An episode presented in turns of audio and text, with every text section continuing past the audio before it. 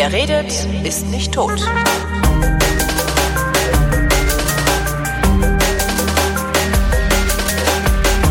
Tobias Klim ist Senior Lecturer, also Dozent an der School of Law der Oxford Brookes University und hatte mir vor vier Jahren schon mal erklärt, wie das politische System in Großbritannien funktioniert. Und genau damit, mit dem Funktionieren, scheint das System, zumindest im Zusammenhang mit dem Brexit, aufgehört zu haben. Das ist Grund genug, nochmal in UK nachzufragen. Hallo Tobias. Hallo. Ich fange mal ganz groß an. Was zum Teufel ist bei euch los?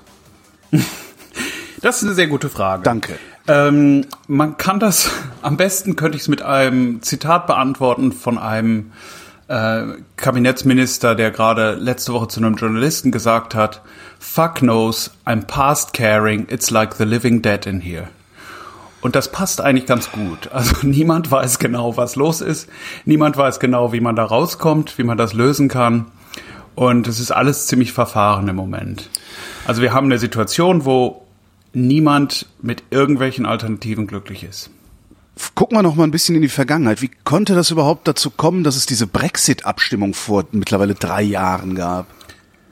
Naja, das war der, das, der Genie-Masterstreich des äh, ehemaligen Premierministers David Cameron, mhm.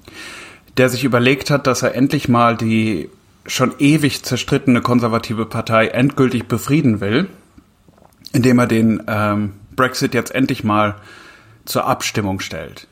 Aber wo ähm, kam diese Idee überhaupt her mit dem Brexit? Also das äh, gärte das so wie hat das sowieso schon gegärt bei den Tories oder? Das gärt schon sehr sehr lange. Also im Prinzip schon seit dem Beitritt. Ah. Am Anfang waren die Tories eigentlich relativ europafreundlich. Die Tories waren die, die damals beigetreten sind. Labour war die Partei, die gegen den Beitritt war, weil sie die EU als so eine wirtschafts- oder neoliberale Institution gesehen hat. Dabei und das hat sich mit Thatcher, der Zeit dann sehr geändert. Dabei war es dann Thatcher selber, ne? Da war der Neoliberalismus im Inland stärker. Ja. Ja, und auch die Reformen in der EU, die zum ne-, mehr Neoliberalismus geführt haben und mehr gemeinsamen Markt, sind eigentlich zum großen Teil von England angestoßen worden. Mhm. Also die, die berühmte Europäische Gemeinschaftsakte ist von einem britischen Kommissar damals ähm, vorher vorgeschlagen worden.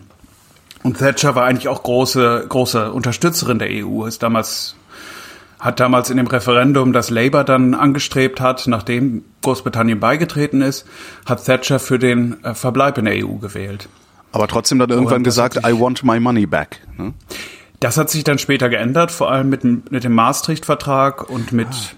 ja, Geld. Okay. Also es ging dann darum, dass man eigentlich diese, diese wirtschaftliche Einheit ganz gerne hatte als Konservativer aber die politische Einheit nicht unterstützt hat. Okay, das heißt, bei den Tories hat's rumort und Cameron hat gesagt, so, ich sorge jetzt hier ein für alle Mal für Ruhe, ich lasse jetzt das Volk den Tories sagen, was die Tories tun sollen.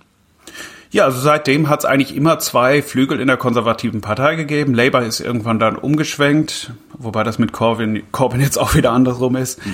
Aber äh, Labour ist irgendwann umgeschwenkt. Die Konservativen sind eigentlich seitdem immer zerstritten gewesen. Also John Major, Margaret Thatcher hätte dem ähm, Maastricht-Vertrag nicht zugestimmt. John Major, Major hat es, ist aber im Endeffekt dann auch über die eigenen Rebellen gefallen. Und dann in den letzten ja, so sechs, sieben Jahren ist UKIP, die, die britische Independence-Partei, ist immer stärker geworden und Cameron dachte sich, er stellt das jetzt mal ab und befriedet die Partei, indem er jetzt ein für alle Mal entscheiden lässt und dann wird Remain wohl gewinnen, weil er den Leuten Angst macht über ihre wirtschaftliche Situation. Und dann ist es vorbei. Das hat jetzt nicht so ganz geklappt. Also die Konservativen, Konservativen sind nicht unbedingt befriedet worden, sagen wir es mal so. Äh, warum haben die das eigentlich nur mit einfacher Mehrheit gemacht? So eine gravierende Entscheidung macht man doch mit Zweidrittelmehrheit oder irgendwie sowas. Das hat zum Teil damit zu tun, worüber wir vorher gesprochen haben, dass es in Großbritannien keine geschriebene Verfassung gibt. Mhm. Also die britische Verfassung wird eben so, ja, ähm, wird sich zurechtgebogen, wie es gerade passt. Und es gibt eigentlich keine Position dazu, was ein Referendum eigentlich bedeutet. Also ein Referendum hat nur soweit eine Entscheidungsmacht, wie das Parlament das äh, entscheidet. Und dieses Referendum jetzt ist nicht bindend. Also Auch das es war noch. im Prinzip eine größere Meinungsumfrage. Okay. Also es gab Referenden vorher, wo in der in dem Gesetz, das das Referendum angeordnet hat, auch drin stand, die Regierung wird dann das äh, Ergebnis umsetzen. In diesem Referendum ist das nicht gemacht worden. Was jetzt ein großes Problem ist, weil erstens die Regierung sagt, wir sind 100 Prozent dazu gebunden, eine ganz bestimmte Form von Brexit durchzuziehen, die da gar nicht drin stand. Und zweitens die Wahlkommission festgestellt hat, es gab massive Probleme, also viel Geld, das in falsche Kanäle gekommen ist und sonst was. Aber das kann man strafrechtlich nicht verfolgen, weil es ja keine bindende Wahl war.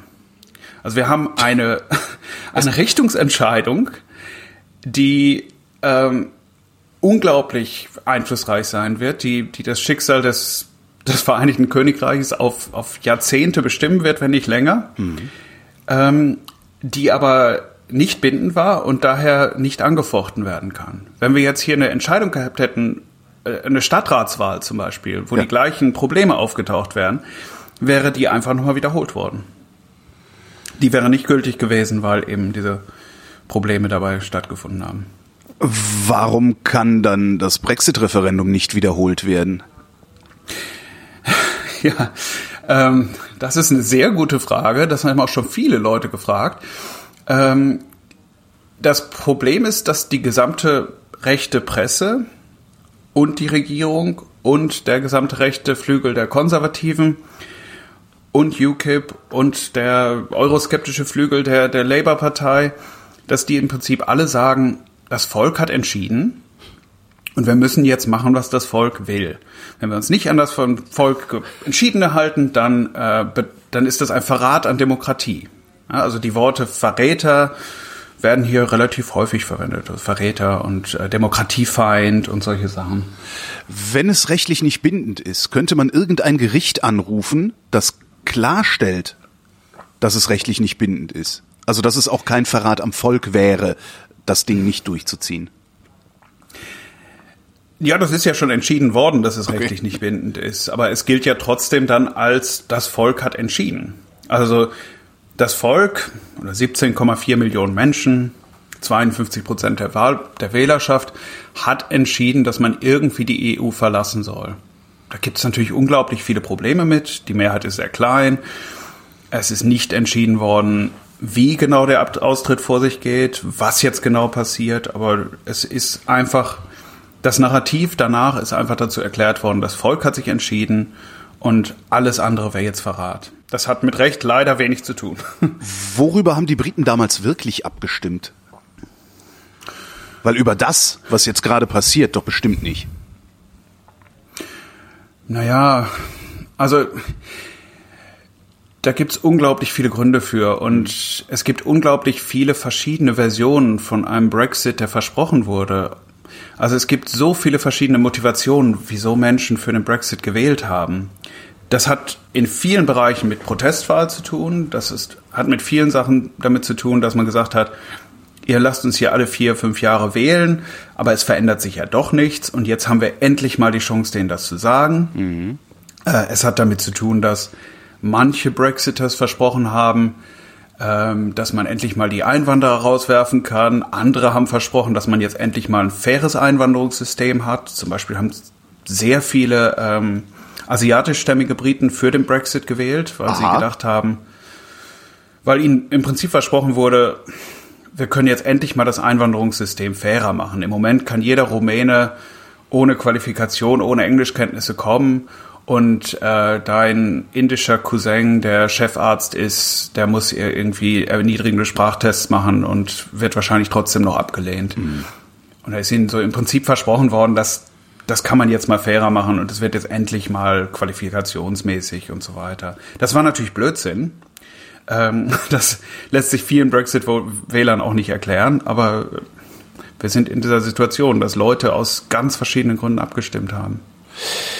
Ich habe seit dieser Abstimmung, beziehungsweise seit die Verhandlungen mit der EU losgegangen sind, die ganze Zeit das Gefühl, die Briten oder zumindest die Brexiters und äh, vor allen Dingen die Presse, die das unterstützt, aber auch teilweise teilweise äh, gemäßigte Kommentatoren, äh, ich habe das Gefühl, die Briten würden sich einbilden, dass die Europäische Union Großbritannien irgendwas schuldig sei. Täuscht mein Eindruck oder ist das wirklich so eine Haltung im Lande? Nein, überhaupt nicht. Das ist schon richtig. Also es ist ein großer Grund für Brexit war auch diese, diese falsche Selbstwahrnehmung, die viele Briten immer noch haben und vor allem die britische Presse hat. Davon, dass Großbritannien eigentlich das beste Land der Welt ist, eigentlich alles dominieren könnte. Gut, es gibt noch Amerika, aber ansonsten gibt es da wenig Gleichwertiges. Und dass die Europäische Union eigentlich sehr dankbar sein sollte, so einen starken Partner zu haben. Und das das führt zu, zu diesem, diesem Gefühl, dass die, die Europäische Union jetzt mal zu liefern hat. Mhm. Was völlig bizarr ist und außerhalb dieser Insel auch niemand versteht. Aber es gibt diese Selbstwahrnehmung eben noch. Jetzt gucken wir mal auf den Deal. Ähm, drei, drei Jahre ist die Abstimmung her. Das heißt, äh, vor drei Jahren hätte UK anfangen können, sich Gedanken darüber zu machen, wie sie aus der EU raus wollen. Haben sie ja, aber hoffentlich nicht. vorher, ne? Ja, oder, oder noch weiter. Hoffentlich, ja, hoffentlich davor schon, aber ja, haben sie nicht. Genau. Haben sie aber nicht. Ähm, jetzt hat die Ministerpräsidentin einen Deal mit der EU verhandelt und hat jetzt dreimal darüber abstimmen lassen. Mhm. Und ist dreimal damit nicht angekommen. Ist das was, ist sowas normal im Unterhaus, dass man so oft abstimmen lässt? Also ich glaube, sie hat die vernichtendste Niederlage und die drittvernichtendste Niederlage in der Geschichte des Parlaments damit Gott. errungen. Ähm, und es ist nicht normal. Also ich glaube, wir haben uns letztes Mal darüber unterhalten, über die Gewaltenteilung mhm. in Großbritannien, dass sie relativ wenig vorhanden ist, dass eigentlich ähm, Regierung und Parlament sehr, sehr eng verbunden sind und mit ganz wenigen Ausnahmen eigentlich immer die Regierung ihre Abstimmung gewinnt. Mhm. Also die Regierung in Großbritannien hat eigentlich durch das Verhältniswahlrecht immer eine Mehrheit. Und es ist sehr selten, dass da mal was schief geht. Ich glaube, Margaret Thatcher das ist immer so mein Beispiel im Verfassungsrecht gewesen. Margaret Thatcher hat mal eine Abstimmung verloren übers, äh, ähm, über den einkaufsfreien Sonntag. Also das war so ein großer Punkt vorher. Mhm. Ansonsten ist im Prinzip immer alles durchgegangen. Dass jetzt die Regierung drei Abstimmungen in Folge verliert, ist eigentlich noch nicht vorgekommen. Dazu kommt noch, dass der Speaker des Hauses auch sagt, eigentlich dürfte es gar nicht mehr vorlegen, aber es wird dann trotzdem gemacht und so weiter. Wenn, welche Macht hat der Speaker des Hauses denn? Wenn er sagt, eigentlich dürfte es nicht mehr vorliegen und sie machen es trotzdem, hat er gar keine. Naja, sie haben was Verändertes vorgelegt, was aber eigentlich doch wieder das Gleiche ist. Also einen falschen Schnurrbart dran geklebt und okay. wieder ins Parlament geschickt. Und das hat er dann irgendwie durchgehen lassen. Ja. In der Hoffnung wahrscheinlich, dass es langsam mal zu Ende geht alles, oder? Ja, ich glaube, er macht sich da auch keine Hoffnung. Okay. Also welche Macht der Speaker hat, das hat wieder viel damit zu tun, dass die ähm, Verfassung ungeschrieben ist und die Regeln ungeschrieben mhm. sind. Das äh, ergibt sich so, je nachdem. Was ist denn überhaupt das Problem mit diesem Vertrag? Ist doch eigentlich ganz praktisch. Der Vertrag ist eigentlich ganz praktisch und ist auch eigentlich das Maximale, was Großbritannien im Moment erreichen kann. Ja. Also es es war ja ein großes Problem ganz am Beginn der Verhandlungen, dass Großbritannien ganz gerne verhandelt hätte, wie es denn nach dem Austritt weitergeht. Mhm. Und die EU im Prinzip von Anfang an gesagt hat, das machen wir nicht, sondern wir verhandeln erstmal nur den Austritt und dann machen wir uns Gedanken. Jo. Das heißt also, dieser Vertrag betrifft fast nur Austrittssachen. Naja, äh, ich meine, dass danach weitergehen, also der, dieser, dieser Vertrag, der jetzt ausgehandelt ist, der würde immerhin dafür sorgen, dass UK in der Zollunion bleiben könnte vorerst. Und das ist ja schon ein nach dem Austritt, weil eigentlich wäre UK sofort raus. Ja, der Vertrag sieht vor, dass Großbritannien erstmal zwei Jahre lang im Prinzip Mitglied bleibt, nur ja. eben ohne jede Mitbestimmungsrecht. Genau, aber auch ohne jede Kosten. Ein ne? großes. Das nicht, nein. Das nicht. Also, zahlen müssen ähm, trotzdem. Zahlen müssen sie trotzdem. Okay. Ah ja, okay. Und zwar zahlen müssen sie sowieso, ja, ja, ich auch dachte, wenn sie jetzt ungeordnet austreten, ja. weil Großbritannien ja im Prinzip zugesagt hat. Also sie haben ja vorher schon das, das Budget zugesagt für mhm. die ähm, für die, für die gesamte Periode, also für fünf Jahre. Da haben wir noch ein Jahr von, was Großbritannien mitbezahlen muss. Und äh, wenn dann die neue Kommission kommt, dann ist da eine, eine Gebühr vorgesehen für das Recht, eben Zugang zum freien Markt zu haben. Mhm. Das Problem ist aber, dass Großbritannien kein Stimmrecht mehr hat und ja. keine Abgeordneten im Parlament und keinen Kommissar. Und da sagen Leute wie, wie Rees Mogg oder wie ähm, bis vor kurzem noch Boris Johnson, dass das Großbritannien in einen Sklavenstaat, in einen Vasallenstaat verwandelt.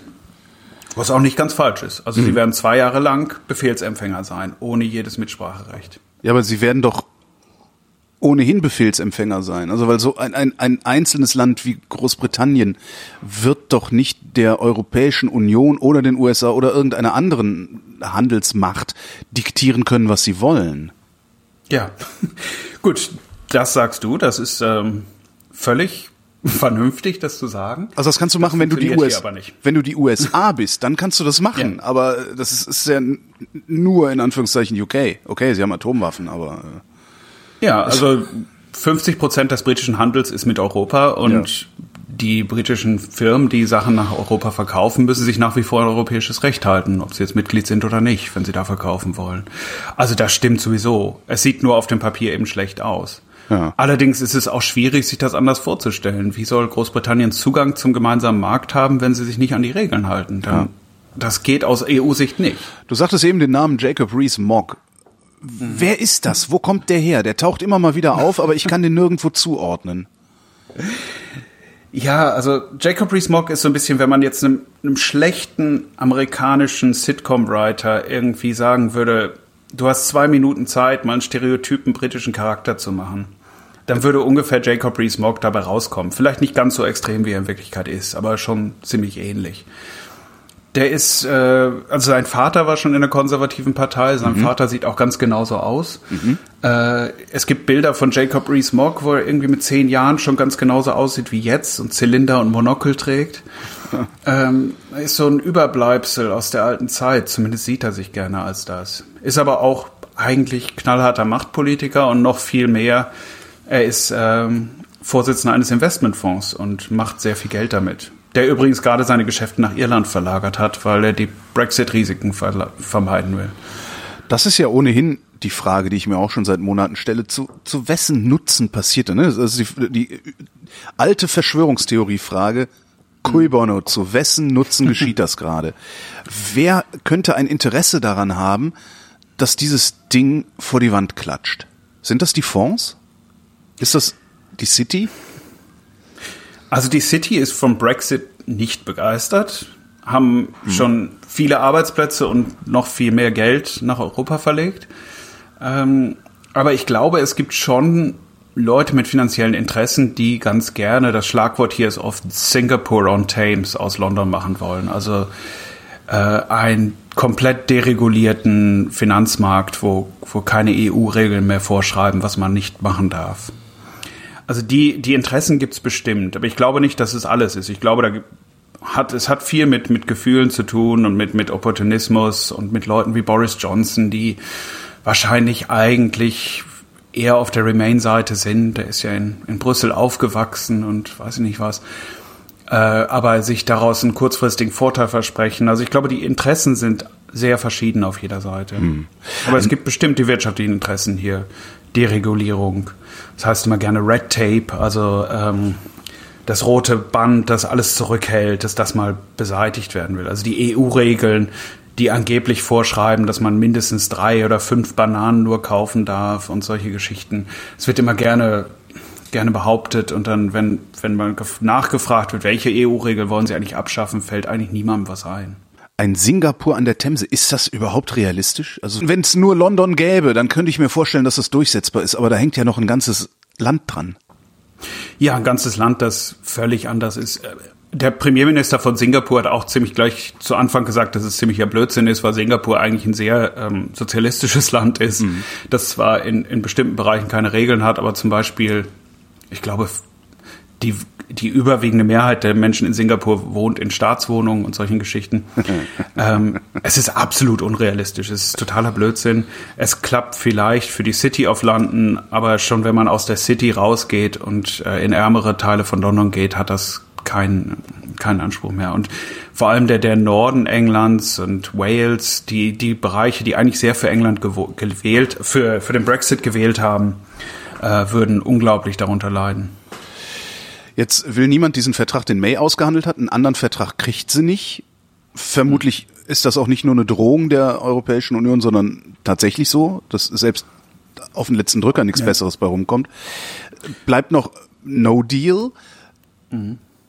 Damit das andere Problem, was wir übrigens nicht, was ich gar nicht äh, erwähnt habe, war der, äh, der sogenannte Backstop. Also dass genau. ein Mechanismus darin in dem Vertrag enthalten ist, die nordirische Grenze im Zweifel offen zu halten. Also wenn Großbritannien in den zwei Jahren es nicht schafft, was auszuhandeln, dann bleibt Nordirland in der Zollunion und zum Teil auch im gemeinsamen Markt. Also aber glaube, nur Nordirland. Großbritannien bleibt in Zoll. Aber ganz Großbritannien bleibt in der Zollunion erstmal mhm. und Nordirland bleibt im gemeinsamen Markt. Also zumindest so lange, bis es dann irgendwie ausgearbeitet ist. Also nie. Das ist das, was die Brexiter sagen, genau. Also die sagen e-, eben, das wird, wir werden hier unendlich lange festgehalten. Und eine der großen Versprechungen vom Brexit war ja, wir, wir werden jetzt mit der ganzen Welt verhandeln. Wir werden mit der ganzen Welt ähm, Wirtschaftsverträge machen und Freihandelsabkommen machen. Und das darf man nicht, wenn man Mitglied der Zollunion ist. Ah. Darum geht das genau gegen eins der großen Versprechen. No Deal wollen sie aber auch nicht. Warum ja, so ein paar Extremisten schon. Ja. Also es gibt schon Extremisten, die dann auch äh, gerne mit, mit Union Jack in der Hand sagen, äh, wir haben das damals ausgehalten, wir haben den Blitz überlebt, wir, wir schaffen auch No Deal. Aber die große Mehrheit der Bevölkerung würde wieder ganz schön leiden darunter. Das Problem bei No Deal sind die Welthandelsregeln, die ja. dann ziemlich zuschlagen würden. Also es gibt einen Grundsatz im Welthandelsrecht, dass man, wenn man kein Freihandelsabkommen hat, immer die gleichen Zoll, ähm, die gleichen Zollraten aufschlagen muss. Mhm. Das heißt also, wenn die Europäische Union, wie sie es im Moment macht, ich glaube knapp 40 Prozent auf Lebensmittel verlangt von den USA, weil die Europäische Union sehr protektionistisch ist bei solchen Sachen, dann muss sie das auch von Großbritannien verlangen. Mhm. Außer es gibt ein Freihandelsabkommen, was es beim No Deal ja explizit nicht geben würde. Das heißt also, britische Waren wären auf einmal in Europa wahnsinnig teuer, würden sie schlecht verkaufen. Großbritannien könnte theoretisch sagen, andersrum lassen wir alles erstmal rein, damit die Briten weiterhin Medikamente bekommen und weiterhin Essen bekommen und ohne Aufschlag. Äh, da müssten sie das aber auch der ganzen Welt gegenüber aufmachen. Und vor allen Dingen dann, baust du damit ein, ein Außenhandelsdefizit auf, das dir früher oder später das Genick bricht. Das auch, genau. Und man hätte dann auch keine, keinen Verhandlungsfreiraum mehr, wenn es mhm. darum geht, ein Freihandelsabkommen mit den USA zu machen. Die würden einfach sagen, wieso, wir können doch jetzt schon umsonst ja. exportieren. Wieso ja. sollten wir da irgendeinen Vertrag unterschreiben? No Deal ist ja tatsächlich die größte Gefahr, die am Horizont droht gerade. Mhm. Warum reicht diese Drohung nicht aus? Also, das ist ja, das ist ja fast wie eine Persönlichkeitsspaltung. Also alle wissen, das ist das Schlimmste, was passieren kann wollen aber überhaupt keine Alternative äh, auch nur in Betracht ziehen. Wie ist das zu erklären? Also ich glaube, das Gegenteil ist eher richtig. Es gibt ziemlich viele Alternativen, nur niemand kann sich entscheiden, welche man jetzt end endlich nimmt.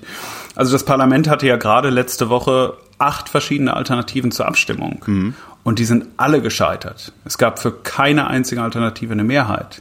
Ob das jetzt ein zweites Referendum ist, ob das jetzt Verbleib in der Zollunion ist, ähm, oder No-Deal-Ausstieg oder äh, den Deal, den man jetzt hat, nichts davon hat in irgendeiner Form eine Mehrheit erreicht. Also es gibt einfach viel zu viele Interessen und viel zu viele Menschen, die unterschiedliches aus dem Brexit wollen. Aber noch eine Möglichkeit wäre einfach den Brexit rückgängig zu machen, einfach zu sagen, so komm, nee, war eine scheiß Idee, wir lassen das. Weil was soll passieren? Also die Briten sind jetzt schon die Hanswürste der EU. Also schlimmer also kann es doch nicht werden. Der Europäische Gerichtshof hat ja vor ein paar Wochen eine goldene Brücke dazu gebaut. Ja. Und hat gesagt, wenn ihr das ähm, rückgängig machen wollt, den Artikel 50 Antrag, könnt ihr das jederzeit tun. Ja.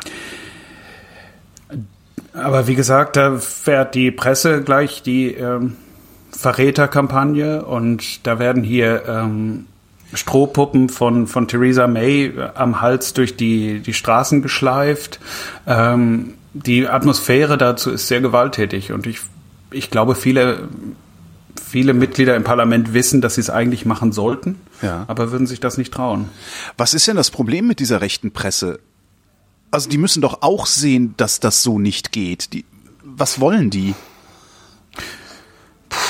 Also, wenn ich das genau wüsste, wäre schön. Ähm, also ich glaube, Murdoch im, im Besonderen, der die Sun betreibt und die Times, hasst die EU einfach. Ja. Er ist damals mal gescheitert mit, mit einem großen, ähm, großen kartellrechtlichen Vorstoß. Ähm, und seitdem hat er diesen irrationalen Hass auf die EU. Ähm, die Daily Mail ist auch mal in, EU, in der EU gescheitert. Die wollte mal ihr Hauptquartier nach in die Niederlande verlegen aus Steuergründen und das durfte sie nicht. Ähm, ich glaube, es gibt wieder viele finanzielle Interessen, wieso da, wieso man eigentlich ganz gerne die Regulierung aus Brüssel abschalten würde. Aber genau kann ich es auch nicht sagen. Vielleicht verkauft sich auch einfach gut. Also hm. Die großen patriotischen Slogans und die äh, wir halten durch und wir haben den Blitz überlebt, dann überleben wir das jetzt auch. Das kommt vielleicht einfach gut an, ich weiß es nicht. So, jetzt scheint ja die größte Sollbruchstelle Nordirland zu sein. Die wollten keinen Brexit, mhm. ähm, haben von ihrer Zugehörigkeit zum United Kingdom, wenn ich das richtig betrachte, mehr Nachteile als Vorteile warum entlässt London die nicht einfach in die Freiheit? Ich meine, London hat sich doch sowieso auch während der Abstimmung und während der Verhandlungen einen Scheißdreck um Nordirland gekümmert.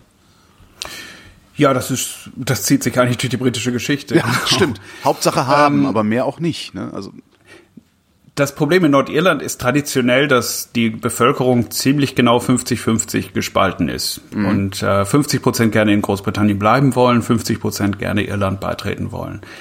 Das hat sich inzwischen vielleicht geändert. Ich habe da jetzt keine Umfragen gesehen.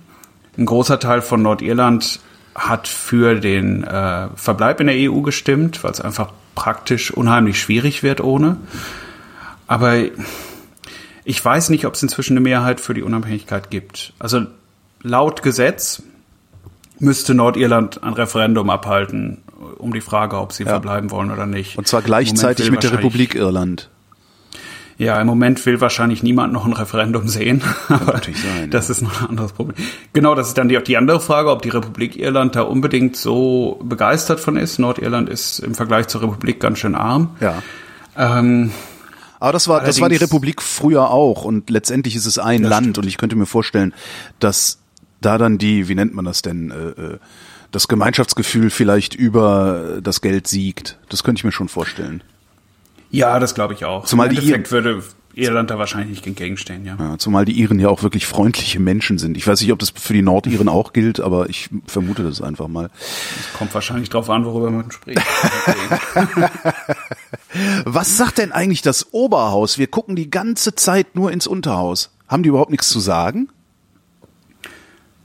Nicht so richtig. Also das Oberhaus hat schon teilweise ähm, Sachen blockiert, aber das Oberhaus kann ja im Endeffekt nur Sachen auf die lange Bank schieben.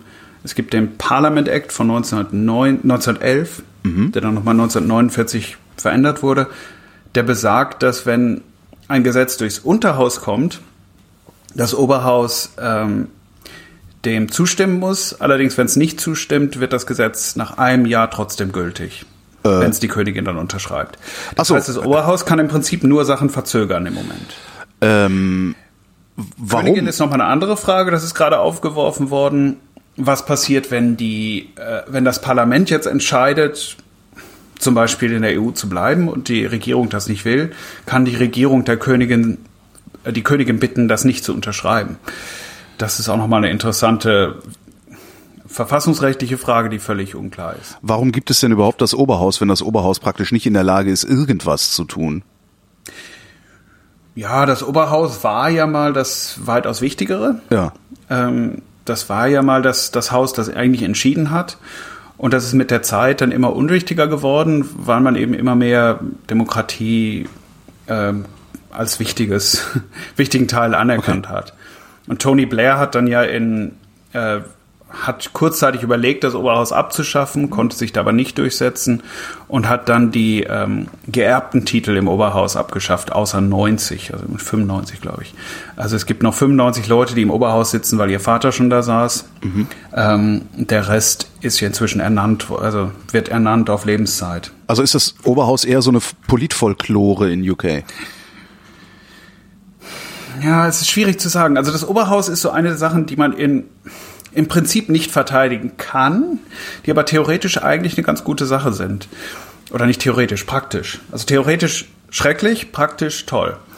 Weil ähm, das Oberhaus durch diese Funktion eben mal und, und durch, die, durch den Fakt, dass die Leute nicht wiedergewählt werden müssen, ähm, oft mal so die Stimme der Vernunft sein können. Ja. Also wenn jetzt neue Terrorismusgesetze vorgeschlagen werden, kann das Oberhaus sagen, Leute, wartet mal ein Jahr ab. Ich weiß, hier ist gerade was passiert, aber lasst euch das nochmal durch den Kopf gehen. Mhm.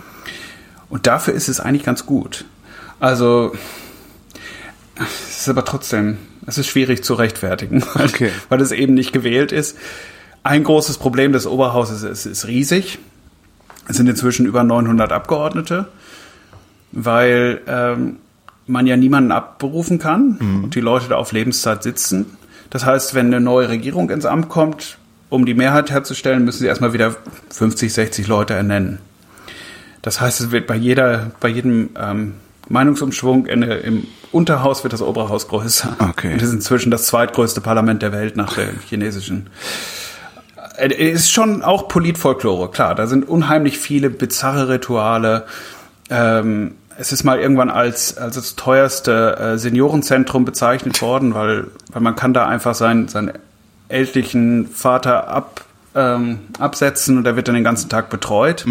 Da sitzen nur wirklich ältere Herren rum, die eben Lords sind und gar nicht mehr wissen, wie man abstimmt. Aber ja, ähm, eine, eine interessante Sache vor ein paar Jahren mal passiert ist, ist mal vorgeschlagen worden, aus Kostengründen die ähm, das Catering von Unter- und Oberhaus zu vereinen. Ja. Das ist vom Oberhaus dann brutal abgeschmettert worden mit dem Verweis darauf, dass äh, dann der Champagner nicht mehr so gut wäre. Alter. Das, das ist so die, die politische Kultur hier. Interessanterweise, wenn es uns um den Brexit geht, ist das Oberhaus eigentlich relativ vernünftig gewesen bisher. Wird aber wahrscheinlich auch sich nicht gegen das Volk stellen. Also wieder dieses Narrativ, das Volk hat entschieden. Und es ist zum Teil schon, wenn sie sich dagegen gestellt haben, extrem angegriffen worden. Von den gleichen konservativen Medien, die eigentlich immer das Oberhaus als die, die Bastion der Vernunft und der, der Tradition bezeichnen. Die haben dann zum Teil wirklich äh, seitenlange Anzeigen über die, die, Betre die, die Eliten in Hermelinpelzen gemacht. Also, Das scheint es mir ja wirklich ein Medienthema zu sein, dieser Brexit, oder? Wenn diese, diese Medien da nicht mitgemacht hätten, wäre das so weit gekommen? Nein, überhaupt nicht. Die Medien haben sich extrem darauf eingeschossen. Also die im Fernsehen gar nicht so extrem, aber die Presse hat sich extrem auf den Brexit eingeschossen. Der Guardian ist so das einzige Medium, den fast niemand liest, außer Leuten, die sowieso schon dagegen wären. Äh, das einzige Medium, was dagegen gestanden hat und der Independent. Also die, die großen Boulevardmedien, außer der Daily Mirror, haben eigentlich alle gesagt, wir müssen aus der EU raus und haben auch eine Seiten, also die erste Seite am Referendumstag große Wahlempfehlung drauf gehabt. Was sagt eigentlich die Queen dazu? Habe ich auch noch nichts gehört. Das ist ein großes Geheimnis und das wird sie auch nicht sagen. Also die Queen hat ja das gleiche Problem wie das Oberhaus. Sie ist nicht demokratisch legitimiert Aha. und hält sich daher aus politischen Fragen immer zurück. Sie hat mal zu mehr Einheit aufgerufen. Das ist aber auch schon so ziemlich alles. Also es ist unklar. Es wird immer gerne interpretiert, wenn sie irgendwie einen blauen Hut trägt, dann wird gesagt, oh, das sind die Farben der EU und ähm, vor der vor der Wahl, vor der Abstimmung gab es mal eine große Geschichte, dass sie angeblich sich gegen die EU ausgesprochen hätte und aber niemand weiß genaues. Das ist alles Spekulation. Ähm, du sagtest, die Queen müsse das Gesetz dann unterschreiben. Das heißt, wenn es ein EU-Austrittsgesetz gäbe, ich weiß gar nicht, muss es eins geben? Nee, muss es gar nicht. Ne? Das ist einfaches Regierungshandeln, aus der EU auszutreten, oder? Also Das anders gefragt, könnte die, könnte die Queen das noch verhindern? Also die, die Frage, ob, ob die Regierung das einfach machen kann oder nicht, ist in Gerichten entschieden worden und die Gerichte haben sich entschieden, dass es das Parlament machen muss und deswegen haben wir jetzt diese ganzen Abstimmungen. Okay. Ähm, Theresa May wollte ursprünglich einfach das komplett aus der Regierung heraus machen.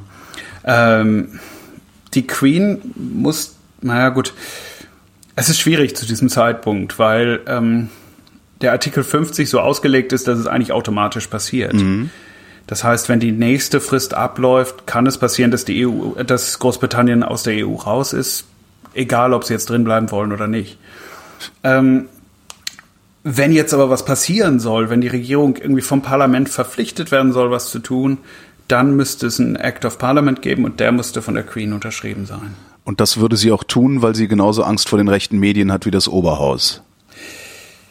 Die Königin hat seit, also sie jetzt nicht persönlich, aber der, die Krone mhm. hat seit 1705 jedes Gesetz unterschrieben, was ihr vorgelegt wurde. Okay. Und das ist wohl auch relativ weise, das zu tun, weil es sonst schon problematisch wäre. Gelegentlich werden Könige geköpft, ja. Genau, ist in Großbritannien auch schon passiert. Jetzt sind Brexiteers sind ja Extremisten. Extremisten sind immer sehr laut, so laut, äh, dass sie nach viel mehr aussehen, als sie eigentlich sind. Sind die überhaupt in irgendeiner Mehrheit? Kann man das irgendwo ran sehen? Naja, also die Leute, die aus der EU austreten wollten, waren ja schon in irgendeiner Mehrheit. Da mhm. sind aber auch viele dabei, die ähm, aus allen möglichen Gründen austreten wollten. Ich hatte ja schon die, die asiatischstämmigen ja. Menschen genannt, die inzwischen wohl nicht mehr so überzeugt davon wären. Ähm, es gibt Leute, die, die dachten, dass jetzt die, ähm, das Gesundheitssystem mehr Geld bekommt. Es gibt Leute, die, die die Lügen geglaubt haben über die EU-Regularien überall. Ich glaube, diese radikalen Leute, die mit, mit Nigel Farage jetzt von Sunderland nach London marschiert sind letzte Woche, sind in einer großen Minderheit. Das ist eine sehr kleine Gruppe.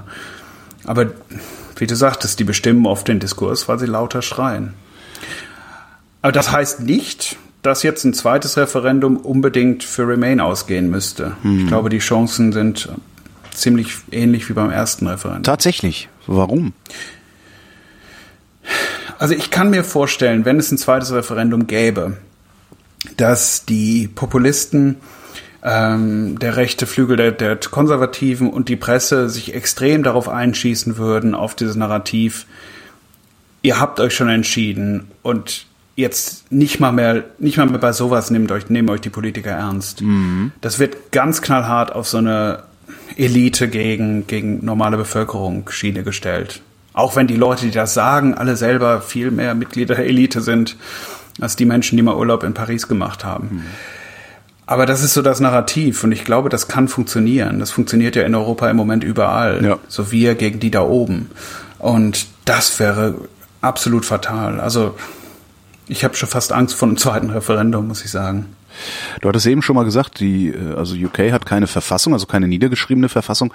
Würde es irgendwas ändern, wenn es eine Verfassung gäbe? Kommt da halt drauf an, was drin steht. Die ne? Experten ne? drüber. Genau, es, es kommt ganz stark darauf an, was drin steht. Also es gibt auch Leute, die sagen, es war eigentlich ist es eigentlich gut, dass es keine Verfassung gibt, weil so viel flexibler auf alles reagier reagiert werden konnte. Mhm. Aber ich fände schon, dass es gar nicht schlecht wäre, wenn man mal so grundlegende Regeln darüber, was ein Referendum ist und was das bedeutet und wie es durchgeführt werden muss, wenn man die mal hinschreibt anstatt irgendwie mal so eins zu Schottland abzuhalten und eins zum anderen Wahlsystem und dann wieder eins zum, zum EU-Austritt. Es ist, ja, es führt eben zu den Problemen, die wir jetzt haben, dass niemand so genau weiß, was passiert. Was denkst du, wird passieren? Ich glaube, weil ich wirklich keine, kein Vertrauen in Theresa May habe, ja. ähm, ich glaube, sie wird zum vierten Mal vors Parlament gehen. Mhm Sie ist stur genug, das damit viermal zu scheitern, da hat sie kein Problem mit. Sie wird wieder unfähig sein, ähm, Abgeordnete zu überzeugen, weil sie einfach völlig unfähig ist, auf andere Menschen zuzugehen und Kompromisse zu machen. Und sie wird wieder scheitern. Und sie wird daraufhin wahrscheinlich die Königin bitten, das Parlament aufzulösen. Mhm. Und dann wird es wahrscheinlich eine Neuwahl geben. Ob dann die EU das noch mitmacht, ist die große andere Frage. Also die EU hat eigentlich gesagt, ihr habt bis zum 12. April Zeit und wenn ihr euren Deal mal endlich durchkriegt oder unseren Deal, dann äh, habt ihr bis zum 22. Mai Zeit. Aber ähm, ja, bis zum 12. April kann man keine Wahlen abhalten. Bis zum also, 22. Mai auch nicht. Nö, auch kein zweites Referendum. Ähm, aber das, das heißt ja, dass also, UK, dass, dass Theresa May nochmal auf Knien nach Brüssel gehen muss und nochmal sagen muss, wir brauchen mehr Zeit. Ihr ist schon mehrfach gesagt worden, wenn ihr jetzt keinen Plan habt, wenn ihr hier ohne Alternative hinkommt, dann können wir das nicht mehr machen. Ja. Also es ist wirklich, es ist absolut, ähm, ja, man kann nur raten, was passiert dann. Aber das würde ja zumindest wenn, wenn, wenn das Szenario so ist, wie du es beschreibst, würde das ja bedeuten, dass äh, spätestens am 22. Mai UK mit einem No-Deal die EU verlässt. Also nach geltendem Recht jetzt am 12. April. Ja, ist, also, ja, okay, ja, ja, ja. Mhm. Also das war die eigentliche Idee. Ihr habt 14 Tage Zeit, irgendwie noch diesen Deal durchzukriegen. Und wenn das nicht klappt, dann ist es vorbei. Ich weiß aber nicht, ob die EU das unbedingt möchte. Also es gibt zumindest starke Interessen in der EU, Großbritannien nicht mit einem No-Deal aussteigen zu lassen, weil Klar. das natürlich auch schlecht für den Handel von allen anderen ist. Ja, und es ist halt auch schlecht. Es, es, ist halt auch schlecht für die Briten und die, die nicht komplett den Verstand verloren haben, sind halt trotzdem Europäer und die können wir auch nicht einfach so im Stich lassen. Ja, genau, die können wir nicht im Stich lassen. Und wenn man ganz zynisch denkt, die kaufen ja auch BMWs und Audis und ja. würden das vielleicht nicht mehr tun, wenn da 20 Prozent Steuern drauf wären. Was wird eigentlich aus dir nach dem Brexit, falls er kommt? Da bin ich erschreckend optimistisch. Also ich glaube, ich glaube irgendwie, dass äh, die Regierung da nicht unbedingt dran geht. Also Theresa May hat zwar die, die äh, Geschichte, dass sie eigentlich nicht so sehr hasst wie Ausländer und Immigranten. Theresa May hat das von Anfang an gesagt, dass sie Brexit in allererster Linie so versteht, dass, ähm, dass sie jetzt immer eben Einwanderung begrenzen kann. Hm. Aber ich glaube, im Endeffekt trauen sie sich nicht an uns dran. Ähm, EU-Migranten, es gibt drei Millionen hier, machen so ziemlich alle Jobs von ähm, Erntehelfer bis Investmentbanker und, und Anwälte und sind für die Wirtschaft unglaublich wichtig. Also ich glaube, irgendwas wird sich da finden lassen. Im Moment sieht so aus, dass wir dann einen anderen Status bekommen, etwas schlechter als momentan. Aber ähm, irgendwie habe ich schon das Recht, hier zu bleiben. Ob ich das möchte, ist nochmal eine andere Frage, aber das muss ich mir dann überlegen.